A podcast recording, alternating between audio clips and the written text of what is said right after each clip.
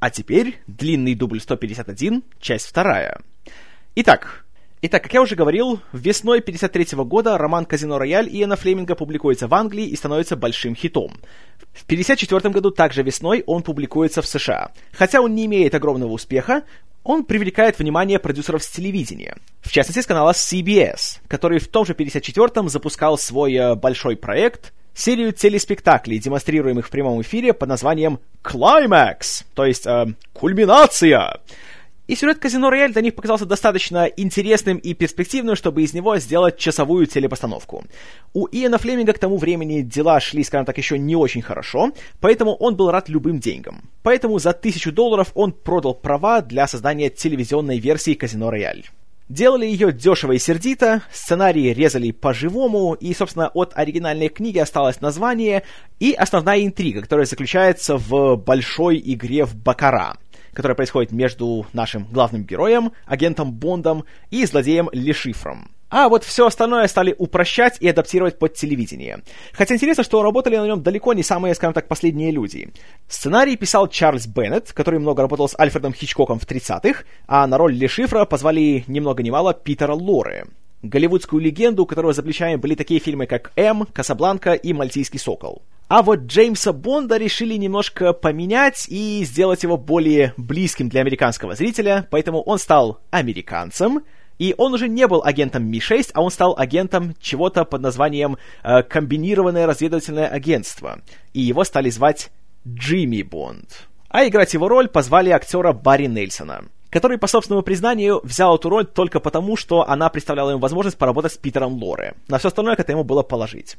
Также здесь э, у товарища Бонда была обворожительная и таинственная спутница, которую, в отличие от книги, где ее звали Веспер Линд, здесь ее звали Валерий Матис, что было комбинацией, собственно, героини Веспер Линд и э, шпиона по имени Рене Матис из э, французской разведки, который фигурировал в романе. И эту роль сыграла актриса Линда Кристиан. Так что в каком-то смысле ей принадлежит честь э, быть первой подругой Бонда в истории кинематографа. «Казино Рояль», как э, третья серия первого сезона «Кульминации», э, был продемонстрирован в октябре 1954 года, однако какой-то особой реакции со стороны зрителей он не получил. Рейтинги были очень низкими, да и в прессе никто ничего особо положительного на эту тему не сказал. И, в принципе, тут ничего удивительного, потому что взяли такой сложный хитросплетенный роман Флеминга, запихнули его в 50 минут чистого экранного времени.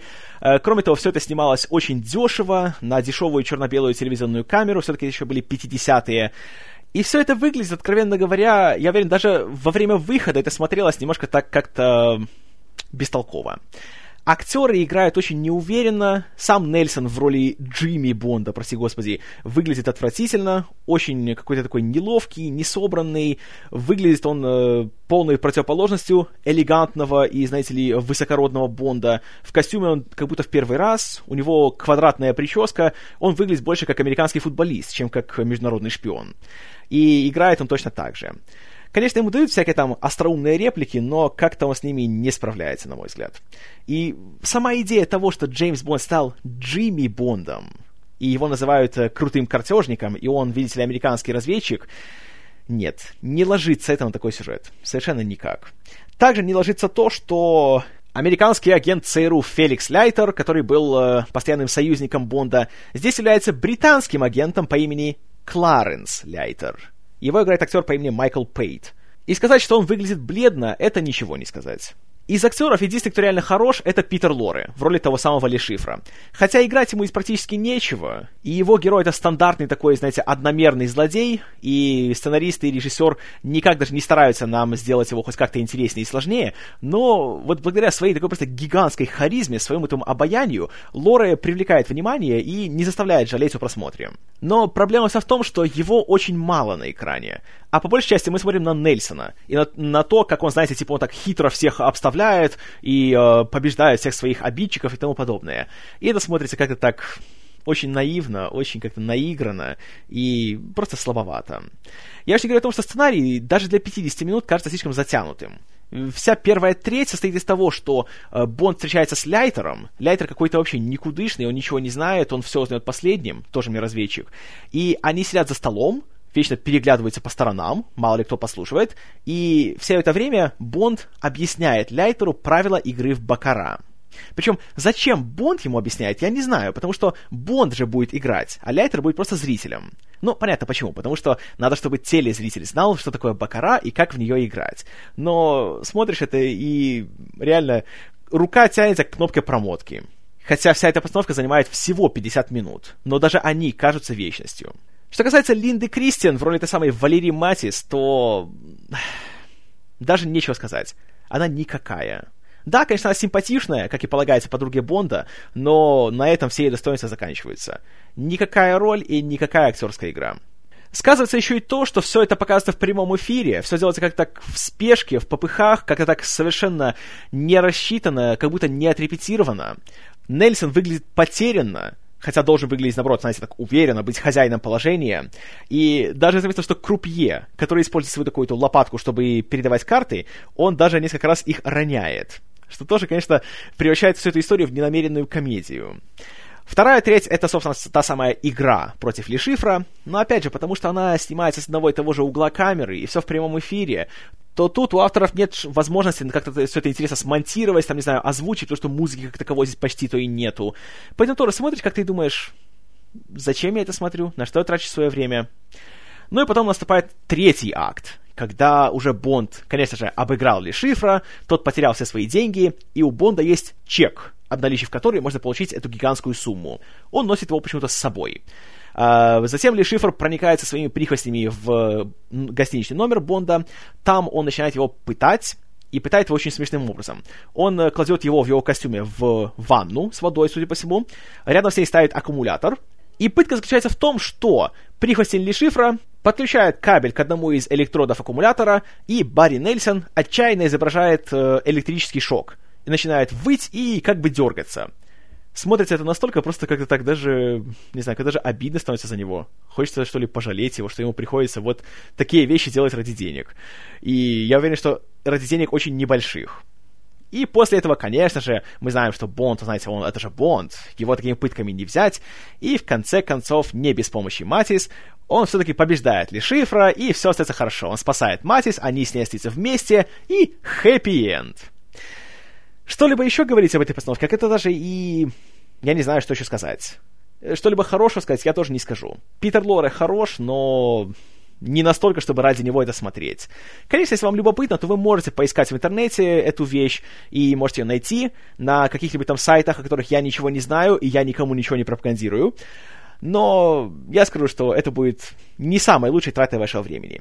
Ставить ему оценку тоже, как-то я считаю, будет не совсем э, корректно, потому что лежачего не бьют. Поэтому вот есть такая телепостановка «Казино Рояль», но рекомендовать ее я уж тем более не стану. Даже из исторического интереса нет, не рекомендую, потому что реально это 50 минут просто выброшенные на ветер. Вот что это такое. Но на этом история экранизации «Казино Рояль» только начиналась. Следующий этап произошел в 1954 году, когда права приобрел актер и продюсер Грегори Ратов, который, что интересно, был выходцем из царской России. Так что, наверное, все-таки он будет Григорий Ратов. Но, неважно, в Голливуде его звали Грегори. Так вот, история у него была очень тоже интересная. Он снимался в каком-то фильме в Египте в начале 54-го, однако в стране как раз на зло началась революция. И весь процесс развалился, и все, кто могли из съемочной группы и из актеров, начали красть деньги, которые были предназначены на съемки, и ссылаясь на то, что вот, понимаете ли, повстанцы пришли и все разграбили, стали мигом убегать из страны. Ратов также добрался до энной суммы денег, и он украл себе 10 тысяч египтянских фунтов. Их он вшил в свой костюм, и таким образом контрабандой он постарался их вывести из страны. Ситуация была дико напряженной. И Ратов буквально в аэропорту Каира стал на колени, стал молиться за то, чтобы его посадили на самолет, и сам себе он дал клятву, что он приобретет права на экранизацию первой же книги, которая попадется ему на глаза. Ратову повезло, он прошел таможню, он прошел весь контроль и со своими контрабандными деньгами сел в самолет. Там же лежал номер журнала Time от 29 марта 1954 и в нем была рецензия на британское издание «Казино Рояль». В этой книге Ратова привлекло то, что она рассказывала об азартных играх. У него самого была большая слабость к ним, И как любой человек со слабостью, он на азартных играх проигрывал гигантские суммы денег. И таким образом, когда самолет приземлился в Афинах, которые уже были спокойной землей, Ратов тут же отправил телеграмму в Лондон, и за 600 долларов он приобрел себе права на киноэкранизацию «Казино Рояль». Вернувшись в США, Ратов принялся разрабатывать экранизацию «Казино Рояль». Для этого он связался со сценаристом Лоренцо Сэмплом-младшим, которого, конечно, вы помните как сценариста «Бэтмена 66» и, прости господи, «Никогда не говори никогда». И вместе с Сэмплом Ратов отправился по Европе, считая, что это путешествие даст им больше источников для вдохновения. Сэмплу было интересно, потому что для него это был как бесплатный отпуск. И Ратов очень любил разбрасываться деньгами направо и налево, и как только у Сэмпла были какие-то проблемы, Ратов сразу бросал ему кучу денег и говорит «Иди, иди, развлекайся, отдыхай, не волнуйся ни о чем». Правда, у Сэмпла была одна проблема. Ему очень нравилась книга, ему нравился сам Джеймс Бонд, а вот Ратов говорил, что Бонд какой-то уж слишком он нереалистичный персонаж. И зритель не поверит, что есть вот такой, вы знаете, крутой убийца, обольститель и мастер-картежник. Поэтому по указанию Ратова в сценарии Сэмпла не было никакого Джеймса Бонда. А был азартный игрок, никакой ни шпион, ни разведчик, ничего, просто азартный игрок по имени Лаки Фортунато, то есть э, счастливчик-счастливчик, если перевести. И по сюжету он играл против Лешифра, потому что его нанимала американская разведка, и пообещала ему выплатить все его картежные долги, если он сыграет против Лешифра. В общем, Сэмпл написал свой сценарий кое-как, но никуда это ни к чему не привело, потому что у Ратова не было денег, и в 56 году их стало настолько мало, что он продал 50% своих э, прав на казино Рояль продюсеру Чарльзу Фельдману, который в то время был известен только как агент, агент режиссеров, э, продюсеров, сценаристов и актеров, самое важное. Был очень такой э, важной и влиятельной фигурой в Голливуде, и он был одним из первых агентов, который решил податься в продюсирование. И «Казино Рояль» было одним из его первых приобретений. Тем временем, до конца 50-х здоровье Ратова постоянно ослаблялось и ухудшалось, денег у него все было меньше, и Фельдман все время давал ему небольшие суммы в долг. На протяжении этих лет и Ратов, и Фельдман как-то старались запустить казино Рояль, но у них все время возникали всякие разногласия. Например, Ратов, находясь в Париже, встретился с Гэри Купером и предложил ему сыграть главную роль. То есть э, роль не Бонда, но как бы Бонда. Купер был согласен, но Фельдман от такой идеи плевался. Фельдман, в свою очередь, считал, что сценарий нужно переработать, и тут он обратился к своему старому другу, легенде Голливуда, сценаристу Бену Хекту – который, среди прочего, написал оригинальную версию «Лица со шрамом». Хект в порядке одолжения почитал сценарий сэмпла и сделал пару предложений. Среди прочего, вот что интересно, он э, порекомендовал, чтобы события происходили в казино Эсториль, которое находится в Лиссабоне, в Португалии. В том самом казино, в котором Иэн Флеминг пытался в сороковых обыграть тех самых немецких разведчиков. Также Хект по просьбе Фельдмана написал свой вариант сценария, действие которого происходило во время Второй мировой, но в нем все еще не было Джеймса Бонда. Далее процесс снова остановился, когда в 60-м году Грегори Ратов умер. Кстати, одним из его последних проектов, в котором он участвовал в качестве режиссера, был фильм под названием «Оскар Уайльд», который вызвал немало противоречий, потому что практически в одно время с ним выходил другой фильм о Уайльде под названием «Суд над Оскаром Уайльдом», который продюсировал, приготовьтесь, Альберт Брокколи будущий продюсер Бандианы. Все связано, товарищи. Итак, после смерти Ратова в 60-м, его вдова, чтобы как-то было на что жить, продает остальные 50% прав на казино Рояль Фельдману. Фельдман, в свою очередь, прощает все очень-очень большие долги Ратова. И теперь Чарльз Фельдман, как единоличный владелец прав на казино Рояль, начинает планировать большую киноэкранизацию – Фельдман находит себе режиссера в лице голливудской легенды Хауарда Хокса, одного из самых плодовитых и уважаемых режиссеров своего времени. Хокс поначалу очень заинтересован в этом фильме и даже начинает работать с Фельдманом насчет сценария и, возможно, подбора актеров, но вскоре Хокс попадает на предпремьерный показ «Доктора Но», которого как раз готовят к выходу Альберт Брокколи и Гарри Зальцман, и у режиссера тут же пропадает всякий интерес, потому что ему не хочется с кем-то соревноваться, ему не хочется сделать фильм, который должен кого-то обскакать и, понимаете ли, обставить. Поэтому он прощается с Фельдманом. В 62-м выходит «Доктор Но», становится успешным фильмом и кладет начало серии фильмов о Джеймсе Бонде. Осенью 63 года выходит «Из России с любовью», становится гигантским хитом, и вдруг все сходят с ума по Джеймсу Бонду. Он становится международной сенсацией. И тут же у Брокколи и Зальцмана начинаются новые проблемы, потому что Кевин Макклори, о котором я уже много раз рассказывал, начинает свой большой судебный процесс против Иена Флеминга. И по завершении процесса он получает себе права на все киноверсии «Шаровой молнии», которую Брокколи, Зальцман и режиссер Терренс Янг как раз хотели экранизировать. Но они не могли пойти ни на какую сделку с Макклори, потому что это бы оскорбило Иена Флеминга. В это же время Чарльз Фельдман работает в качестве продюсера на студии United Artists, которая также является производителем фильмов о Джеймсе Бонде, которые делают Брокколи и Зальцман. Фельдман предлагает паре продюсеров сотрудничество, Правда, его условия, мягко говоря, их не устраивают. Он предлагал так. Они делают вместе фильм по Казино Рояль, после которого от э, всех доходов 60% получает лично Чарльз Фельдман, а остальные 40% достаются студии. Начальник студии предлагал Брокколи и Зальцману так. Ребят, давайте поделим так. 20% получает студия, 20% получаете вы, а потом уже между собой их делите. То есть получалось, что Брокколи и Зальцман по отдельности получали бы в 6 раз меньше, чем получал Фельдман. Естественно, они не собирались на такое соглашаться. После этого и Фельдман, и Брокколи и Зальцман пытались как-то договориться до каких-то приемлемых для обеих сторон условий, и почти год они этим занимались, но ни к чему это не привело. А затем поступила новость о том, что Иэн Флеминг скончался.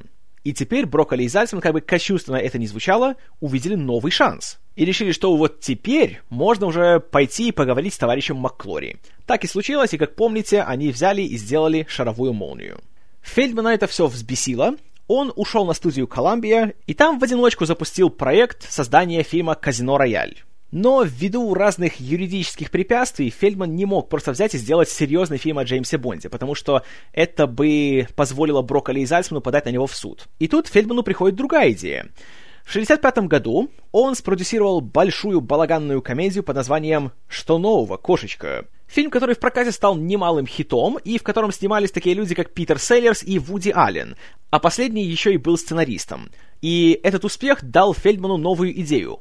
А давайте сделаем «Казино Рояль» большой пародией на Джеймса Бонда. И таким образом он нашел себе юридическую лазейку, которая позволяла ему ничего никому не выплачивать и делать свой фильм. И здесь при подготовке Фельдман решил, что лучший способ взять тех, кому нужно, это забросать их деньгами. И что интересно, также он работал с людьми, которые уже либо работали на фильмах о Бонде, либо от них отказались. Например, в первую очередь на роль э, сэра Джеймса Бонда, который является как бы настоящим Бондом, а не тем, кого мы видели в кино, он взял актера Дэвида Нивена, которому предлагали играть главную роль в «Докторе Но», но он отказался. Здесь уже согласился.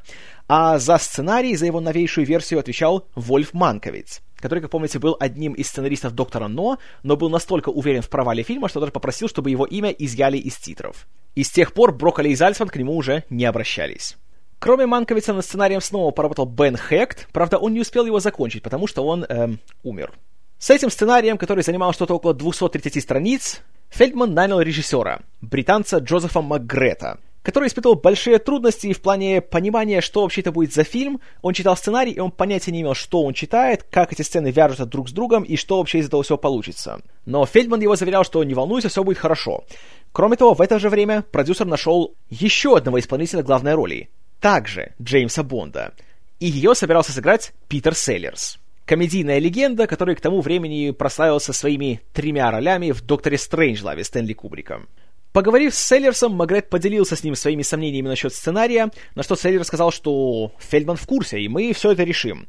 Решили они это тем, что на какое-то время пригласили писателя и сценариста Терри Саверна, который также работал над сценарием к Доктору Стрэнджлаву.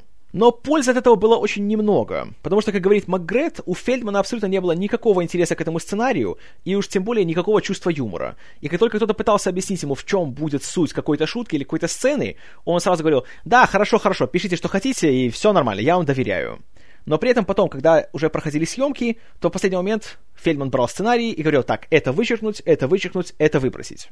Вообще, Фельдмана сценарий особо не интересовал. Для него самое главное было найти как можно больше узнаваемых лиц. Так он еще добыл на роль Джимми Бонда, племянника сэра Джеймса Бонда, Вуди Аллена. Правда, Аллен, который плевался от своей работы в качестве сценариста для Фельдмана на «Что нового, кошечка», сразу сказал, что он согласен появиться в качестве актера, но к сценарию он рук не приложит. за исключением его собственных сцен. Хотя Фельдмана это бесило, но он все-таки согласился на условия Аллена. Вольф Манковиц также очень много негодовал по поводу постоянного переписывания сценария, потому что он считал, что то, что он написал, было отлично, и это не нужно было менять, и это пошло бы так, в первозданном виде. В общем, весной 65 года Селлерс официально взят на роль Джеймса Бонда, однако у него были серьезные проблемы со здоровьем, из-за которых ни одна страховая компания не собиралась его страховать. Поэтому, чтобы обеспечить ему работу, Фельдман застраховал его лично. На главную женскую роль Веспер Линд Фельдман пригласил другую подругу Бонда, также из «Доктора Но», Урсулу Андрес, которая также уже снималась в «Что нового кошечка». Андрес, конечно же, не отказалась, и все вроде было хорошо, кроме ее владения английским языком. И тут пришлось нанимать специалиста, который работал бы над ее репликами, и который добился бы того, чтобы она говорила без своего акцента. Хотя, как показал готовый фильм, ему это не удалось. Но что касается роли злодея Лешифра, то тут Селлерс предложил кандидата. Он сказал Фельдману, а почему бы не взять Орсона Уэллса? На что Фельдман подумал, хм, действительно, почему бы не взять? Тем более, что я могу его достать. И достал ведь. И Уэллс согласился. А вот когда начались съемки, начались проблемы. Началось все даже с простейшей вещи, с музыки. А, писать ее взялся музыкант Берт Бакарак, но Фельдману очень не нравилось то, что он сделал. И, среди прочего, когда тот написал песню «The Look of Love» в исполнении Дасти Спрингфилд и включил ее в одну из сцен, Фельдман вообще сказал «Вырезай эту сцену, это не смешно. Это какое-то претенциозное, понимаете ли, высокое искусство, которое зрителю не нужно». Джозеф Магрет настоял на том, чтобы песня осталась в фильме, и, забегая далеко вперед, скажу, что за эту песню фильм получил номинацию на Оскар к вопросу о том, насколько Фельдман хорошо понимал, что нужно зрителю. Также у Джозефа МакГрета была постоянная головная боль с его оператором-постановщиком, Джеком Хильдердом, который очень долго и очень медленно работал, ему требовалось по 3-4 часа, чтобы выставить каждый кадр, и в плане освещения он использовал даже такие архаичные вещи, как дуговые лампы, которые, во-первых, очень-очень долго нагревались, а во-вторых, излучали очень-очень много тепла.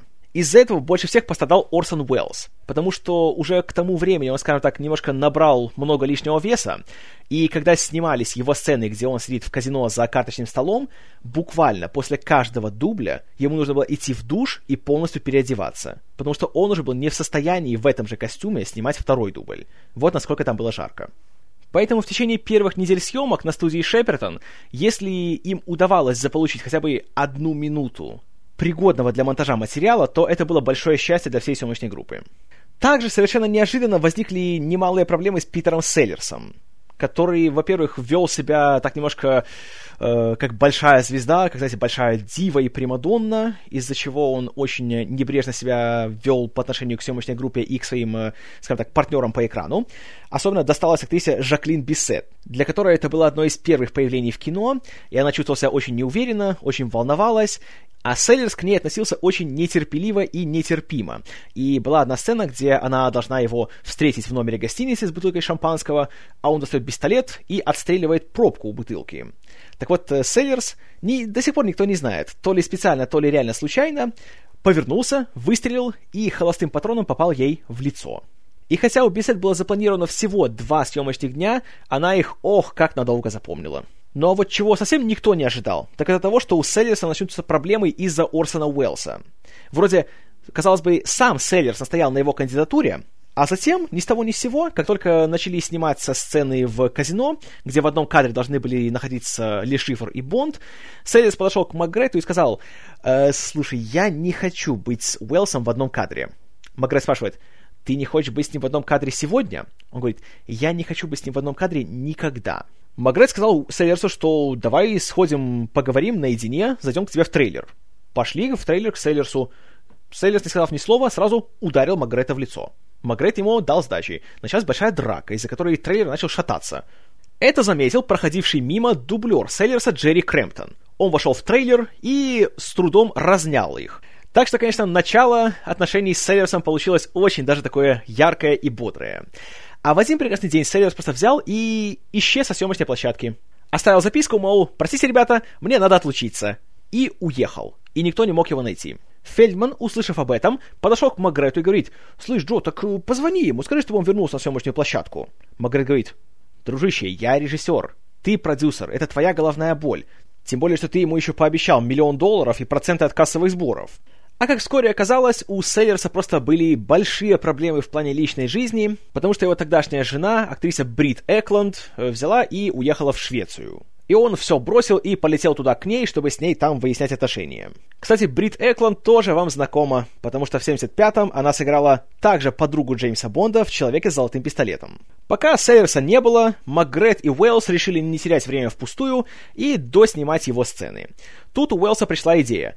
А давайте я буду показывать всякие фокусы.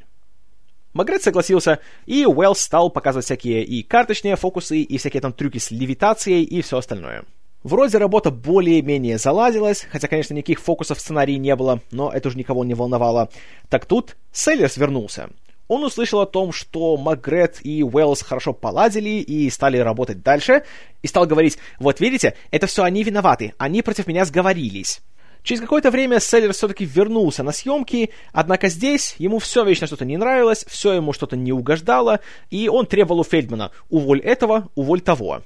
И так постепенно увольнялись всякие члены съемочной группы. А в один прекрасный день Селлерс потребовал, чтобы Фельдман уволил Джозефа Макгрета. И таким образом фильм остался без режиссера. Но неунывающий продюсер решил, что теперь тогда мы поменяем направление фильма. И он обратился к двум режиссерам, к англичанину Велу Гесту и американцу Джону Хьюстону. И сказал, чтобы они снимали фильм одновременно, и чтобы это получилась такая большая безбашенная пародия. Хотя, конечно, режиссеров это не особенно, скажем так, воодушевляло, и Хьюстон согласился только потому, что Фельдман пообещал э, покрыть его гигантские карточные долги. Так что никакого интереса к этому фильму у него не было. Фельдман теперь всем заявлял, что он будет делать психоделический фильм, все в стиле 60-х.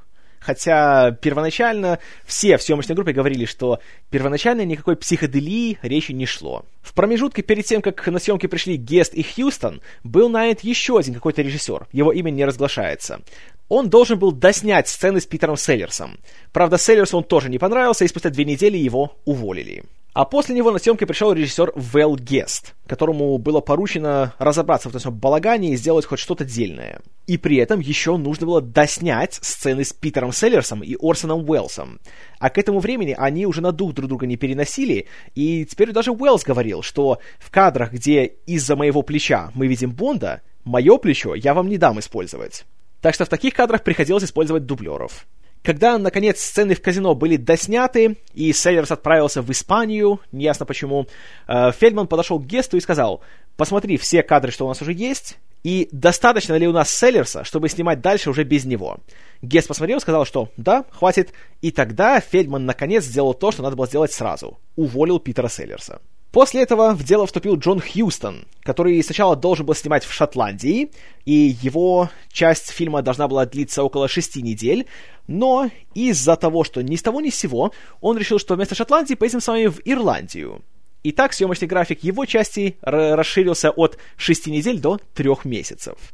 И, конечно, было забавно, потому что по сюжету планировалась сцена охоты на шотландских куропаток. Но Хьюстон сказал, нет, поедем в Ирландию охотится на шотландских куропаток в Ирландии. Но он никого не слушал, ему было все равно. Он Джон Хьюстон. И поэтому съемочной группе буквально пришлось, во-первых, э, второй съемочной группе ехать и снимать с вертолета кадры, как эти самые куропатки летают на шотландских полях, а во-вторых, брать их чучело и буквально на веревочках, просто перед камерой их э, протягивать. В кадрах, где мы видим птиц крупным планом. Там же роль сэра Джеймса Бонда исполнял Дэвид Нивен, который в целом, э, скажем так, несмотря на то, что у него были большие проблемы в семье, не подавал ни в коем случае такого вида, и видно было, что он получал удовольствие. И у него было только одно условие. Э, каждую пятницу он должен был на самолете лететь обратно во Францию к своей семье. И он говорил Хьюстону и Гесту, что он готов работать сколько угодно, хоть круглые сутки, только чтобы он успевал на свой рейс в пятницу. Так что, по крайней мере, с ним больших проблем не было.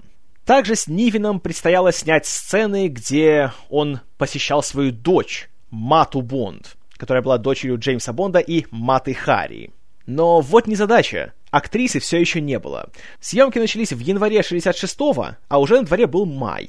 А актрисы на роль Маты Бонд все еще не было. Фельдман делал дорогие предложения многим большим звездам, среди прочего Ширли Макклейн, но они все отказывались, ни за какие деньги не захотели работать. Поэтому он нашел актрису из театра по имени Джоанна Петтет. у которой, правда, не было опыта в плане съемок в кино, и тем более не было опыта в плане танцев, а ее героиня должна была исполнять большой танцевальный номер. Но Фельдману было все равно, потому что ему нужна была актриса как можно скорее. Поэтому она все-таки согласилась. Правда, она тоже не знала, на что соглашается. Ей говорили, что съемки продлятся не более 4-5 недель, а продлились все 18. На этой стадии Фельдман привел еще одного режиссера на фильм, Кена Хьюза, у которого была задача отсмотреть все снятые кадры, а затем еще доснять пару дополнительных сцен с участием Маты Бонд. Хьюз понятия не имел, что творится, потому что сценария не было, каждый день придумывались какие-то новые сцены и новые реплики, и новые персонажи, поэтому он был в отчаянии, и все ему сочувствовали. Единственный, кто более-менее как-то всем этим процессом руководил и не давал ему превратиться в полный балаган, это был Вэл Гест. И Фельдман даже один раз пригласил его на ужин и сказал ему, что вот, понимаешь, за твою работу, за твои усилия я дам тебе новый титул. Ты у нас будешь координирующим режиссером. На что Гест всерьез сказал ему, если ты это сделаешь, я подам на тебя в суд. Фельдман говорит, почему? А он отвечает, потому что зритель подумает, что на этом фильме что-то было скоординировано. Фельдман посмеялся и отказался от своей идеи. Но у Геста еще проблемы на этом не закончились, потому что, когда он закончил со своими сценами, Фельдман сказал ему, что должна быть какая-то общая сюжетная линия, которая свяжет все эти бестолковые сцены. И поэтому Гест стал придумывать и снимать дополнительные сцены, где вместе появлялись бы Дэвид Нивен и Урсула Андрес. У Фельдмана также возникли проблемы с руководством Коламбия потому что фильм страшнейшим образом затянулся в плане своих съемок и уже не успевал к своей э, дате выпуска, которая была назначена на Рождество 66-го, а также сильно превысил свой бюджет. Запланированный бюджет фильма был 6 миллионов долларов. К тому времени было потрачено уже 11. Для сравнения, новейший фильм о Джеймсе Бонде от Брокколи и Зальцмана «Ты живешь только дважды» стоил 9,5. Но Фельдман церемониться не стал и просто банально выписал студии чек на сумму 11 миллионов долларов, чтобы от него отстали. И тут уже съемки перешли в свой финальный этап, когда снималась большая экшн-сцена с участием более чем 40 каскадеров в этом самом казино Рояль, и тут уже никто не знал вообще, что творится. И буквально на ходу придумывались какие-то новые кадры, какие-то новые трюки, появление каких-то новых людей, и тут всем руководил э, постановщик трюков и режиссер Ричард Телмидж который также работал на «Что нового кошечка». И здесь буквально каждый день появлялись какие-то новые актеры. И ситуация была такая, что приходит Фельдман, говорит, так, ребята, в городе есть Уильям Холден, давайте мы напишем для него какую-нибудь роль, и пусть он здесь появится, пусть пару реплик скажет. Или, например, к Урсуле Андрес на съемке приезжал ее тогдашний ухажер Жан-Поль Бельмондо. Фельдман его увидел, сказал, «О, Бельмондо, иди сюда, я дам тебе пару реплик». И вот так он появился в фильме. А потом в рекламных роликах его ставили чуть ли не на первое место, да, Жан-Поль Бельмондо в главной роли. Ага, конечно.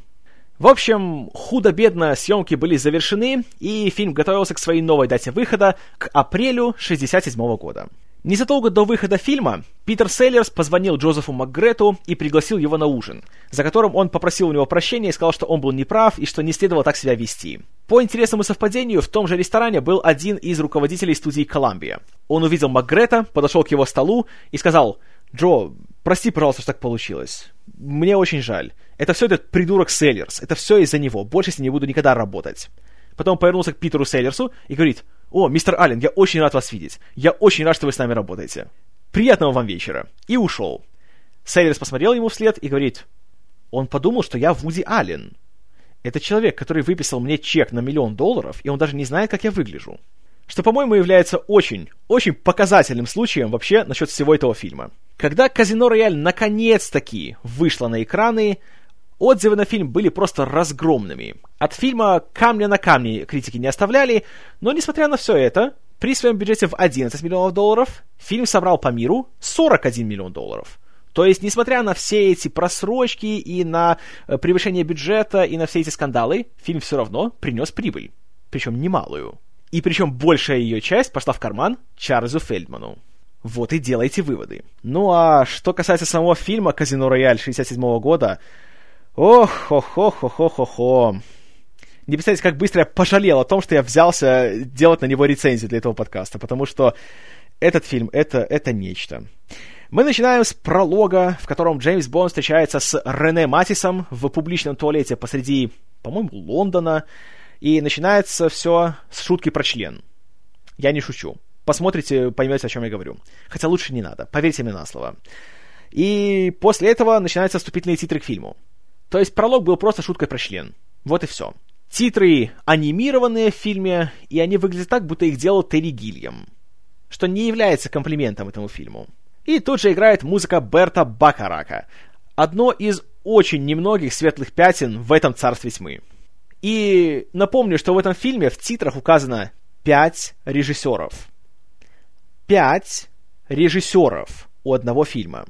Ну а после титров мы оказываемся где-то в Шотландии, судя по всему, в сельской местности, где на пересечении нескольких дорог съезжаются Волга, Ситроен и еще куча других машин, из которых выходят начальство ЦРУ, Ми-6, КГБ и французской разведки. Они садятся в одну машину и едут в какую-то собственность, где разгуливают львы.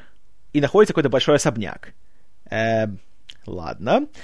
Они приезжают в особняк, где живет сэр Джеймс Бонд. Тот самый, как бы оригинальный, первоначальный. Его играет Дэвид Нивен, который почему-то носит тюрбан и все время еще и запинается. Встречая своих гостей, он сначала над всеми из них издевается, а затем говорит, что, понимаете ли, шпионаж в наши дни испорчен, что шпион должен быть чистым и непорочным человеком, а вы, понимаете ли, пустили этого самозванца, который носит мое имя, и спит со всеми направо и налево. Это, знаете, такой э, тонкий намек на фильмы Брокколи и Зальцмана. Так вот, все эти начальники разведок приехали к Бонду, потому что они потеряли кучу агентов, и им нужна его помощь. Но Бонд отказывается. В ответ на это М, которого играет Джон Хьюстон, и которого вдруг все называют Мактерри, э, что? Отдает указ разбомбить поместье Бонда. Но при этом бомбят самого М и этих всех начальников разведок, и все они погибают. Я говорю серьезно, это то, что происходит в фильме. В это время мы видим штаб-квартиру СМЕРШ, которая выглядит очень футуристично, и там люди узнают, что Бонд вернулся, и вернулся его, понимаете ли, непорочный имидж. Надо его уничтожить. И тем временем наш этот самый сэр Джеймс Бонд отправляется в поместье М, которого зовут Мактери... Э, что? И там его встречает его вдова. Правда, вдова оказывается также агентом СМЕРШ, и у нее, понимаете ли, есть секретная миссия — совратить Бонда и таким образом его скомпрометировать и испортить его непорочный имидж. О боже, как же человечество вытерпит такой зловещий план? Среди прочего, мы видим, что от М остался только его парик, серьезно, и его вдова говорит, что нужно провести ритуал, при котором нужно принести в жертву черного козла, которого должны убить шесть босоногих девственниц.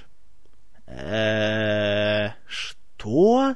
Бонд селится в этом самом поместье М, где за ним все время ухаживают его, в кавычках, дочери, у которых, конечно, у всех модельная внешность и почти полное отсутствие гардероба, и начинаются пошлые шутки. Ох, много пошлых шуток. Конечно, все его домогаются, но весь Бонд, он такой, знаете, стойкий, он не поддается на всякие такие соблазны.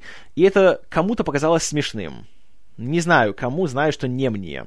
Среди прочего, есть сцена, где Бонд забирается в ванну, где его ждет еще одна дочь М, которой 17 лет. Серьезно. И уже прошло 20 минут фильма, сюжета все еще нету. Фильм называется «Казино Рояль», но я даже боюсь предположить, когда, собственно, казино появится. Вечером Бонд приходит на большой ужин, во время которого, опять же, все рядом сидящие девушки пытаются его домогаться, но каким-то образом он делает так, что они все теряют сознание, судя по всему, подмешав что-то им в еду но когда он успел это сделать, это загадка. Но это не важно. Той же ночью в комнату к Бонду приходит вдова М. Он ей отказывает, поэтому она насылает на него кучу волынщиков. Серьезно. Надо думать, предстоит большая разборка, правда? Конечно, надо так думать. Что делают волынщики? Один из них приносит большое тяжелое пушечное ядро, да-да, которое ядро для пушки, и бросает его Бонду. Бонд его ловит, а затем с его помощью начинает очень медленно, очень неповоротливо избавляться от волынщиков. И, среди прочего, он это ядро раскалывает надвое. Обезвредив всех, Бонд идет себе спать.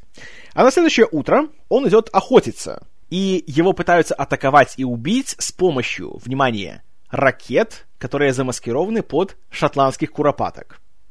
Серьезно.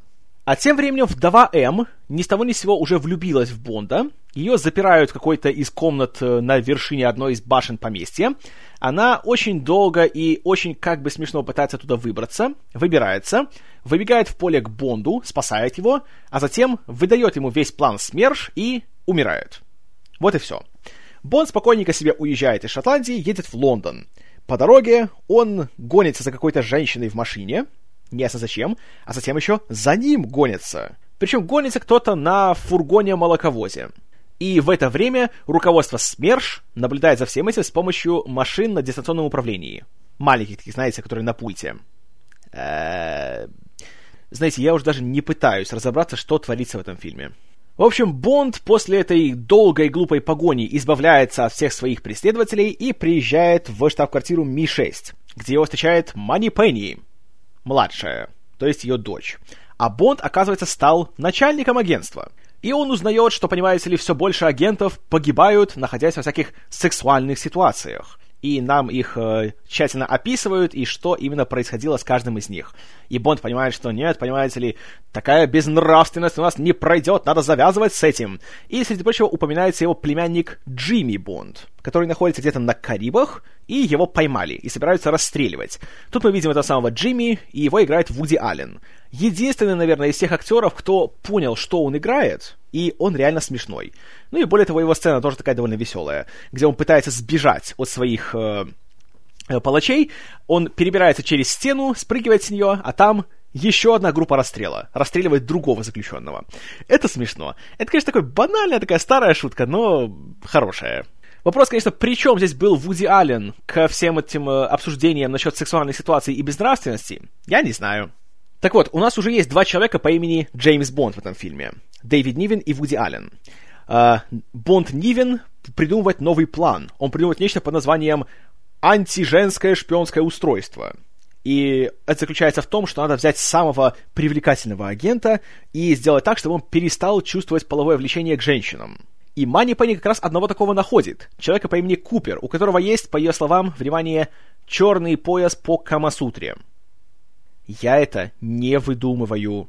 Теперь Купер тоже становится агентом 007, и его теперь тоже называют Джеймс Бонд. И он проходит испытание на его, понимаете ли, пригодность, где э, куча симпатичных женщин к нему подходит, а он их всех бросает на землю. Эм, ха? Таким образом, у нас уже есть три Джеймса Бонда в этом фильме. Наш первый Бонд, Бонд Нивен, отправляется на встречу с э, некой бизнес-женщиной по имени Веспер Линд – и он уговаривает ее, чтобы она встретилась с человеком по имени Эвелин Трэмбл, которого играет Питер Селлерс. Она с ним встречается, и она его совращает. Кстати, Селлерс, если вы его больше нигде не видели, если это будет первым фильмом, где вы его увидите, то у вас будет только главный вопрос. И почему из-за него было столько шума? Потому что реально в этом фильме он, он никакущий. Он здесь по большей части халтурит, на чем свет стоит. Даже не старается сделать что-то смешное или что-то оригинальное. И как-то смотришь на него и думаешь, и столько денег еще на него потратили. Мы узнаем, что у Трэмбла есть своя хитрая система для того, чтобы побеждать в игре Бакара. И все это происходит во время того, как э, наша эта Урсула Андрес, которая в Эсперлинд, зачем-то уговаривает Трэмбла, что он переодевался сначала в Гитлера, потом в Наполеона и потом еще во всякие другие костюмы. Эм... Я даже не буду спрашивать. И, среди прочего, они говорят о человеке по имени Лешифр, который является, понимаете ли, крутым игроком в Бакара. Линд просит Трэмбола, чтобы тот сыграл против Лишифра, и он должен будет играть под именем Джеймс Бонд. То есть у нас уже четыре Джеймса Бонда в одном фильме. Трэмбл отправляется в Ми-6, где его встречает Кью, который раздает ему кучу гаджетов, включая часы, которые являются двухсторонним телевизором и радио. Он так и говорит и дает ему еще жилет с кучей гаджетов. И, конечно, ни одним из них за весь фильм он так и не воспользуется. Бонду Нивину в это время приходит какая-то мысль, и непонятно откуда, что во всем этом замешана дочь Джеймса Бонда и Маты Харри, Мата Бонд. И он отправляется в какой-то буддийский дворец, непонятно зачем, смотрит на большой танцевальный номер со сложной хореографией и встречается с Матой Бонд, своей дочерью. Он дает ей задание, чтобы она проникла, понимаете ли, в СМЕРШ, точнее, в организацию, которая является прикрытием для СМЕРШ. Для этого она отправляется в Западную Германию, садится на британское такси, которое везет ее в Западную Германию.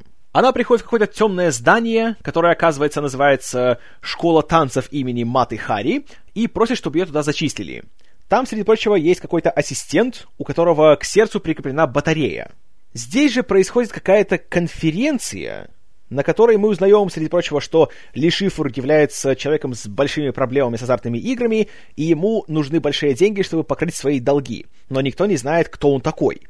Также начинается какой-то аукцион, на котором продается компромат на Лешифра.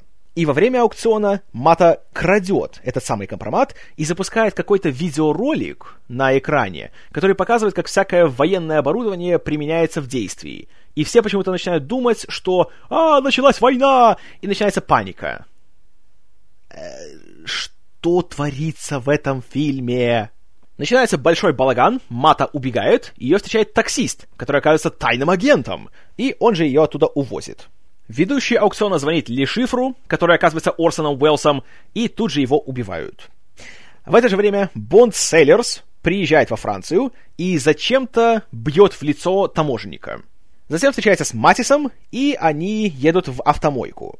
После нее Селлерс приезжает в гостиницу и заселяется.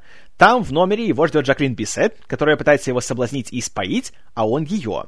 В итоге они оба отрубаются, а Селлерс видит какой-то совершенно безумный ЛСДшный сон, где происходит куча всяких глупостей, среди которых э, лежит какая-то женщина с голыми ногами, а он совершает движение руками по этим ногам, как будто он играет на пианино. Что я вообще смотрю? Кто-то реально, находясь в своем уме, сказал, ребят, давайте мы снимем то, как Селлерс двигает своими руками по женской ноге, как будто это пианино. И съемочная группа сказала, да, да, давайте сделаем, да, это отличная идея. Когда Селлерс приходит в себя, в номер приходит Вестерлинд и ведет его в казино. Прошло полтора часа из двух, и только сейчас мы попадаем в казино Рояль. В фильме, который называется «Казино Рояль». Селлерс начинает играть в Бакара против Лишифра, который, как мы видим, использует фешенебельные очки, которые позволяют ему увидеть насквозь каждую карту. А также почему-то посреди всего этого ли Шифр, он же Орсон Уэллс, берет и выполняет всякие фокусы и иллюзии. Э, что это такое? В конечном итоге Бонд Селлерс побеждает, и после этого Веспер похищают. И увозят на машине. Что делает Бонд Селлерс? Вдруг мы видим его в гоночной форме, и он садится в гоночную машину Lotus Formula 3 и гонится за ними. В следующей сцене, без всякого на то объяснения, Бонд Селлерс уже сам захвачен, и он привязан к стулу. Я не шучу, так и происходит. На экране только нет надписи «Сцена пропущена». Лишифа начинает пытать Бонда, заставляя его видеть страшные ЛСДшные видения, среди которых мы видим Селлерса, который идет, смотрит в экран, открывает рот, у него вылетает анимационное слово «help», а также он э, находится в костюме волынщика и играет на флейте. Но вскоре приходят люди из СМЕРШ и убивают ли Шифра. И слава богу, Урсону Уэлсу больше не нужно позориться в этом фильме. В это же время мы видим сцену в Лондоне, где Мату похищает летающая тарелка. Знаете, я уже даже не буду комментировать. Затем мы видим Бонда Нивина, который получает от какой-то монашки записку о том, что Мату увезли в казино Рояль, поэтому и он туда собирается. Сама же Мата находится в какой-то пещере. Бонд Нивин прибывает в казино, начинается дурацкая драка с кучей людей, и он попадает в штаб-квартиру СМЕРШ, где находится какой-то доктор Ной, кем бы он ни был. Бонд и Мани Пенни оказываются в ловушке в какой-то странной большой комнате, которая ведет к кабинету главы СМЕРШ, у которого есть куча двойников, одним из которых является сам Нивин. И тут начинается страшный поворот, в котором мы узнаем, что глава СМЕРШ — это а, Джимми Бонд, которого играет Вуди Аллен но при этом он настолько смущается, что он не может говорить вслух в присутствии Бонда Нивина. Маразм крепчает. И мы еще узнаем, что у него есть хитрый план, согласно которому у него есть какая-то бацилла, которая делает всех женщин суперпривлекательными и убивает всех мужчин выше, чем он сам. Среди прочего, Джимми Бонд похищает э, симпатичную женщину из Ми-6, начинает пытаться ее всячески впечатлить, при этом выполняет кучу всяких дурацких физических гэгов, но потому что это в идеале, все-таки у него это еще хорошо получается. И еще не полностью раздражает. Но при этом симпатичная девушка из Ми-6 его обманывает и, внимание, подбрасывает ему таблетку атомную бомбу.